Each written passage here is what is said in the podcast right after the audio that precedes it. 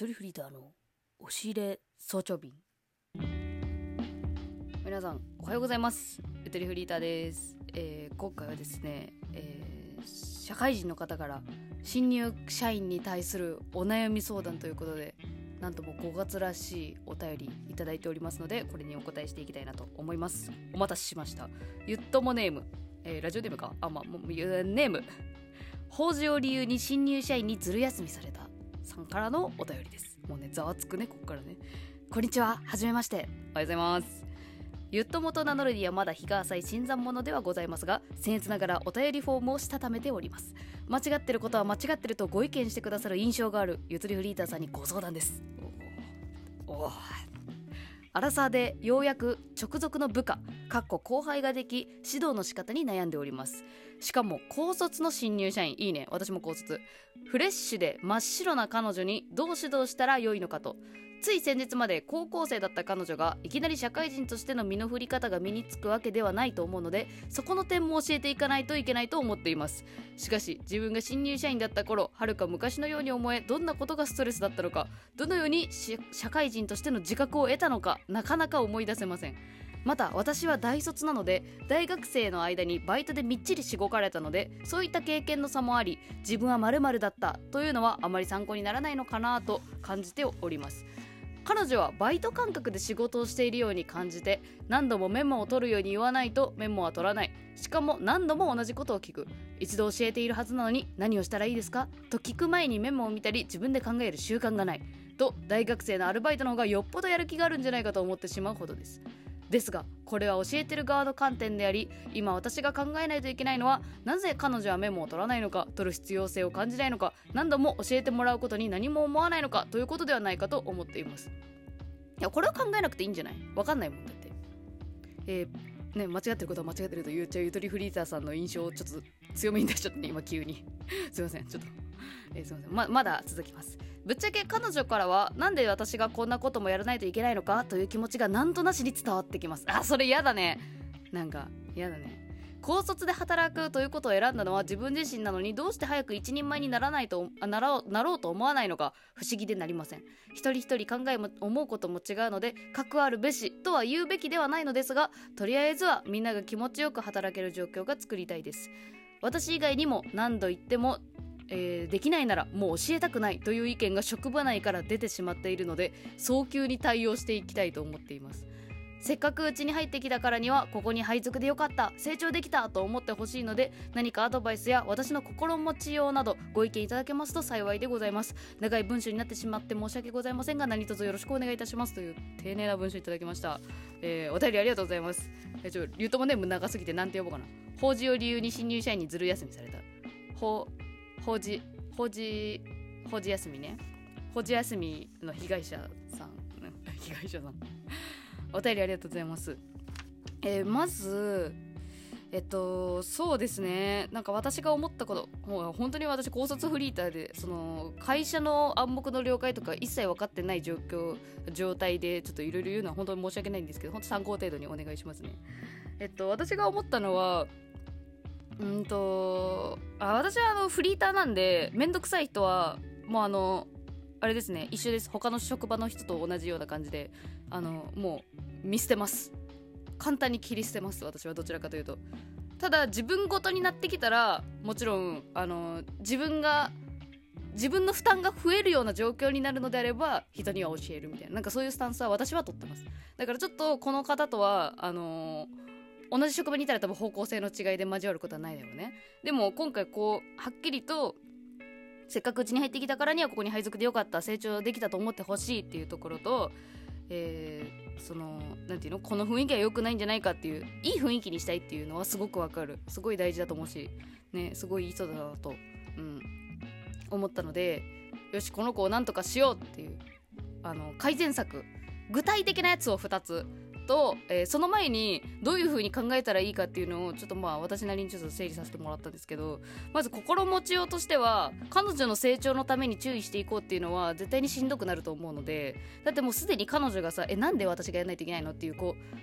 うねなんか反発しそうな顔面なんかふてくされたような表情をされるのであれば絶対辛くなってくるんでこっちが。だから彼女のためにって思うのはやめてあの自分の成長のために彼女を面倒見ようっていう気持ちに、えー、振り切った方がいいのではないかなというふうに思いました。うん。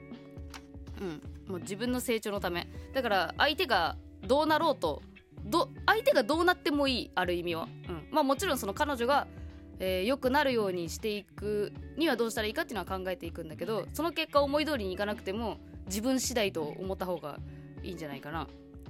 えー、まあ本当にあの正直なこと言わせてみればもしかしたら新入社員自身は成長したいと思ってないっていう可能性が高い高いというかまあそういうこと考えてない可能性もあるんで稼げればいいお金もらえればいいっていう考えの方もいるんでそういう人に対してあの自分の成長をとかあのこの会社のためにっていうのは響かないんですよね結局。そう。だからそういうそのなんかすれ違いが起きるのであれば、えー、その上に立つ人間として初めてのことある意味こっちもその新入社員ですよね。その初め初めて先輩になったわけだから。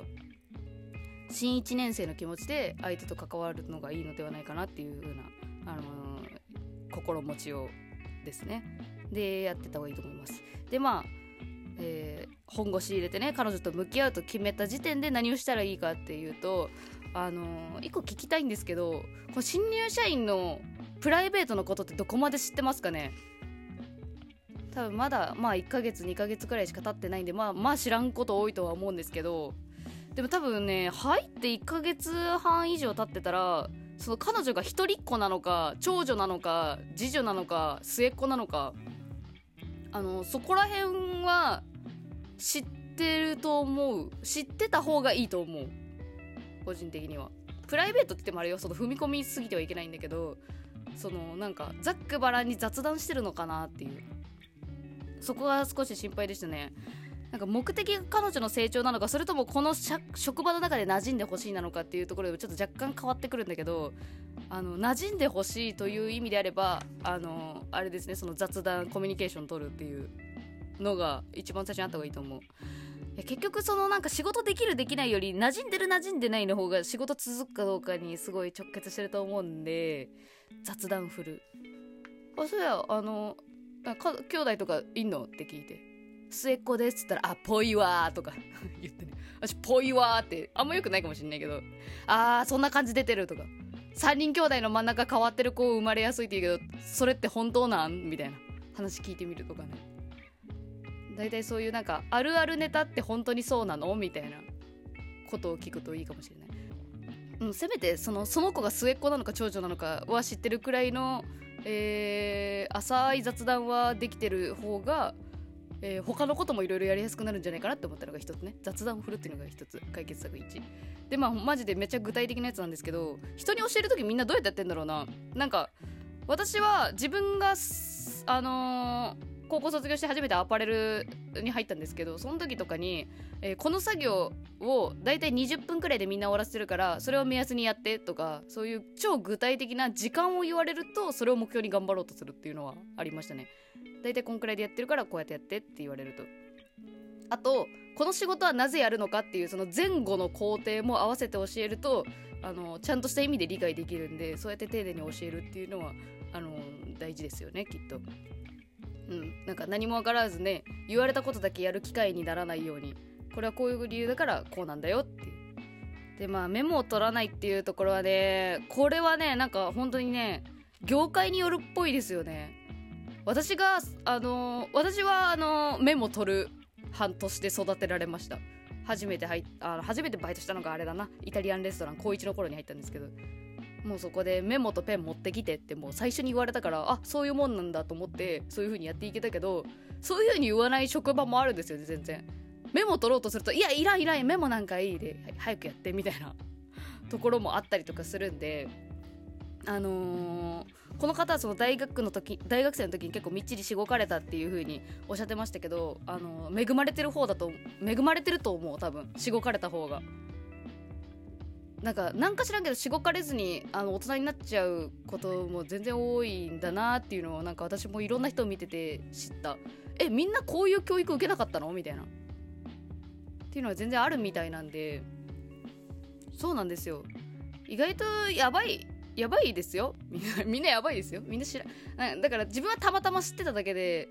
そうたまたまそういう風に言ってくれる人がいたところにいただけっていう風に思っといた方がいいような気がしますね。うんそうなんですよね。運ゲーだからねでもそこなんて。なんかその人間性とかじゃなくて環境は割とガチャだからそこでそのなんでこの人はこういう風に考えられないんだろうっていうかそもそも知らないっていうそもそも知らないパターンマジで多いと思う。でも高校生。まあでもこう12ヶ月その雑談とかちょっとまあやってみてもらって彼女の様子を見てみてこれはダメだなと思ったら